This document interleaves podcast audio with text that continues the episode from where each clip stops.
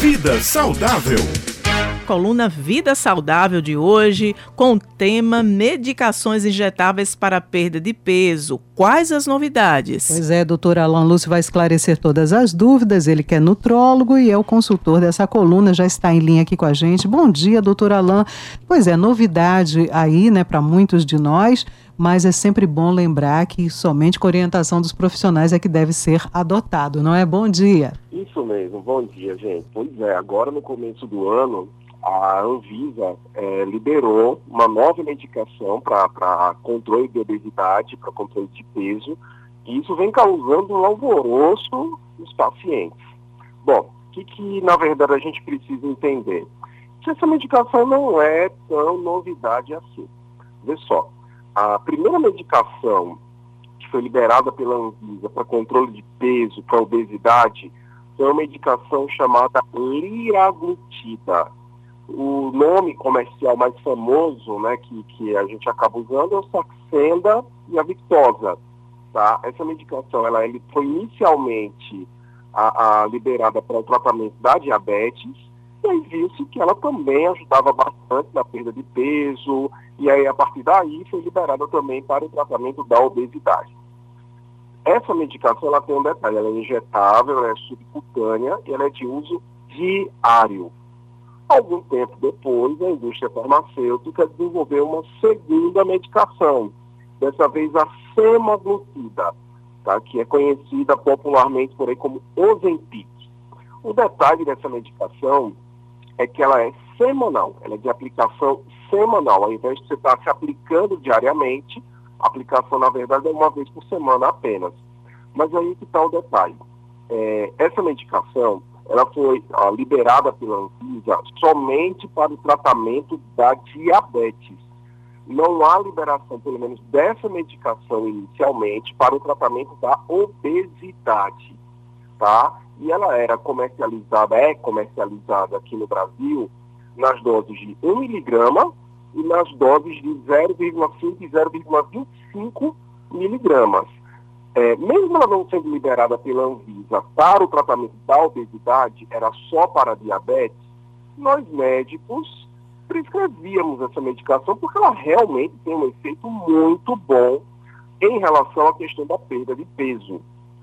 E aí, o que aconteceu esse ano, agora no começo de janeiro, foi que a Anvisa finalmente liberou essa medicação, agora sim, para perda de peso.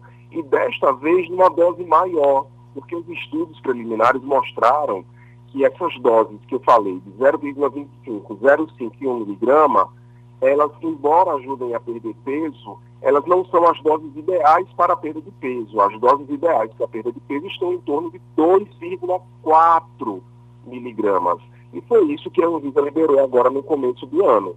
Tá? Esta medicação, a semaglutida, em doses de 2,4 miligramas, agora sim para a perda de peso.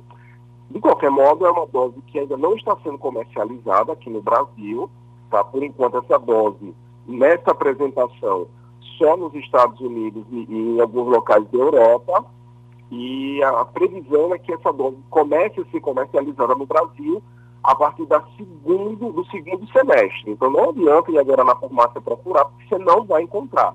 Só a partir do segundo semestre, muito provavelmente. E é uma boa notícia, né, José? A gente fica perguntando, porque, claro, para quem precisa desse medicamento é uma ótima notícia. E uh, eu me pergunto assim: crianças também podem usar, além dos adultos?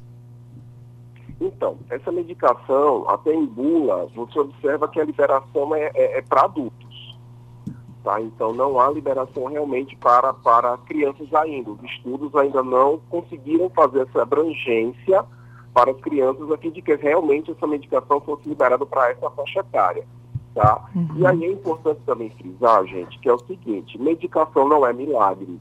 Então as pessoas, elas querem usar uma medicação e continuarem com os mesmos hábitos de vida que contribuíram com o desencadeamento da obesidade. Então não faz sentido é para usar a medicação para ajudar a perder peso, mas é para mudar o estilo de vida, é para assumir um estilo de vida mais proativo em relação à atividade física e uma dieta realmente modificada, porque senão você usa a medicação, perde peso e diga-se de passagem, são medicações em que a perda de peso chega até a 20% do peso, tá? na verdade, em alguns casos, até 25% de, de perda de peso, que é o que, na verdade, é, é, bate aí o valor de perda de uma cirurgia bariátrica, mas se você não fizer realmente a mudança do estilo de vida, vai voltar tudo de novo, talvez até pior.